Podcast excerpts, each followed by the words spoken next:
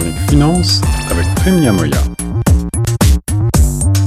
Choc FM 105.1, vous écoutez l'émission du retour, je suis Guillaume Laurin et j'ai le plaisir de rejoindre au téléphone notre spécialiste de l'économie Prime Niamoya avec qui on va analyser ensemble la situation euh, de la crise économique actuelle pour la jeunesse, euh, parce que si la crise sanitaire est particulièrement meurtrière, bien sûr pour le troisième âge, sur le plan de l'économie, la jeunesse semble être la première victime de cette crise. Et euh, pour les étudiants qui arrivent sur le marché du travail, la crise sanitaire bouleverse profondément leur perspective et leur vision du monde, n'est-ce pas, Prime? Absolument, absolument. Oui, euh, d'après les, les statistiques, les informations que j'ai pu glaner ici et là, les jeunes font face à la crise euh, avec une certaine anxiété d'ailleurs. Un psychologue de l'université de McGill note déjà que l'anxiété et les troubles dépressifs se sont considérablement aggravés avec le Covid-19. Qu'il y a, il y a un problème assez sérieux du côté des jeunes qui font face à, à l'emploi, au chômage plutôt, avec euh, une grande sévérité. En effet, c'est euh, sur ce front-là, sur ces, sur ces conséquences économiques et sociales de la, de la crise actuelle que se place euh, leur, leur inquiétude. Est-ce que tu as quelques chiffres tout d'abord en matière de, d'emploi justement et de chômage à nous, à nous présenter pour voir les conséquences de la crise là depuis mars au Canada sur la jeunesse canadienne? Absolument. J'ai pu glaner quelques informations statistiques Canada, entre autres on dit euh, que les jeunes entre 15 et 24 représentent 10% du marché du travail, représentés, pardon, 10% du marché du travail avant le Covid-19, ouais. mais représentent 35% des emplois perdus depuis février. C'est quand même assez sérieux. 35% des emplois perdus depuis février, en effet. Et deux tiers de 3 millions d'emplois perdus ont été récupérés, mais les, les gains à venir seront beaucoup plus limités et plus lents. Voilà, et j'ajoute que euh, de nombreux jeunes Canadiens euh, qui occupaient un travail à temps partiel l'ont perdu. Ça représente presque 47% euh, de ces jeunes Canadiens d'après Statistique Canada, tandis que 20,9% de ceux qui occupaient un emploi à temps plein l'ont également perdu. tout ça d'après Statistique Canada. Et au niveau mondial, c'est un jeune sur six qui aurait perdu son emploi d'après l'Organisation internationale du travail. Euh, face à des tels chiffres, euh, quelles sont les conséquences à long terme d'après toi sur l'emploi au Canada, Prime bon, Les conséquences à long terme, bien sûr, ne sont pas euh, positives. Il y a un effet euh, négatif du fait que ce sont les jeunes, c'est le monde de demain, c'est la croissance de demain ouais. qui est mise en, en, en déroute. Parce que si les jeunes ne peuvent pas travailler normalement dans les entreprises et les, dans l'enseignement, etc., c'est toute une partie de l'économie canadienne qui sera, euh, sera amputée.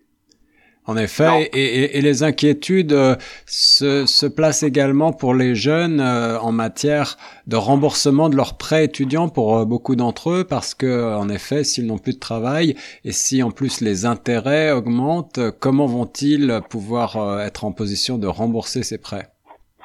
Mais je crois que ça, c'est la grande question de demain. Euh, parce que personne aujourd'hui ne peut donner une solution satisfaisante.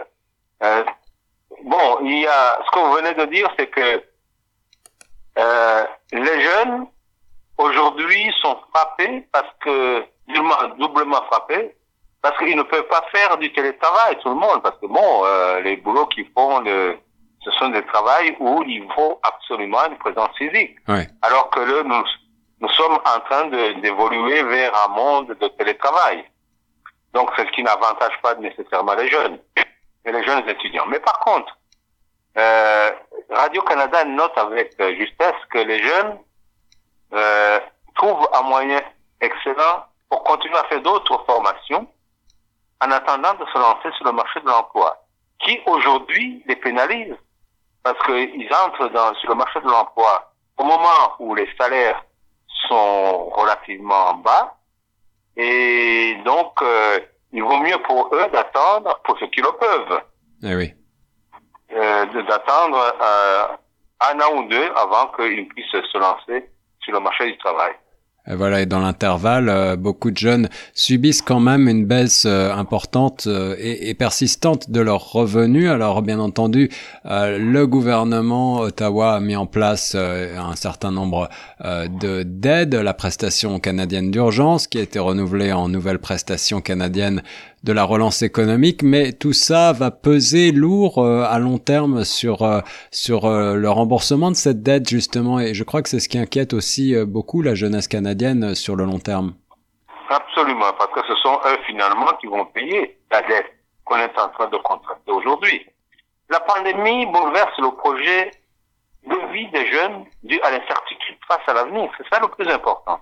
C'est vraiment le plus important parce que euh, moi, je me rappelle du temps où les choses allaient bien. On savait qu'on faisait des études et puis on allait sur le marché du travail et les choses avançaient normalement. Ce n'est plus le cas aujourd'hui.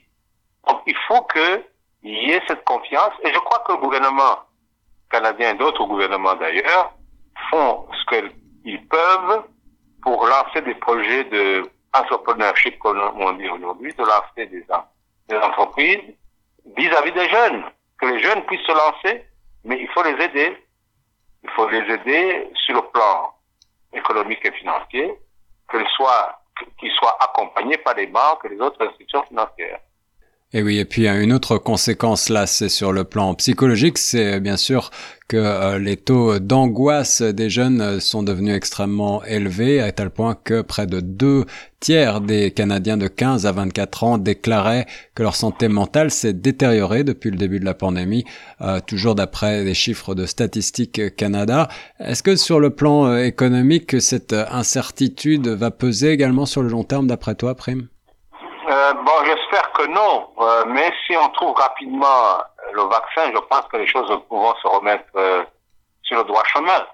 Mais si ça tarde encore pendant quelques temps, euh, bien sûr que la, la, pandémie va avoir encore des victimes chez les jeunes et va entamer ce qui est important, ce qui est dommage, la qualité de vie qu'ils espèrent. Et pour un jeune, je pense que nous l'avons tous été, la qualité de vie est quand même un élément indispensable dans la vie.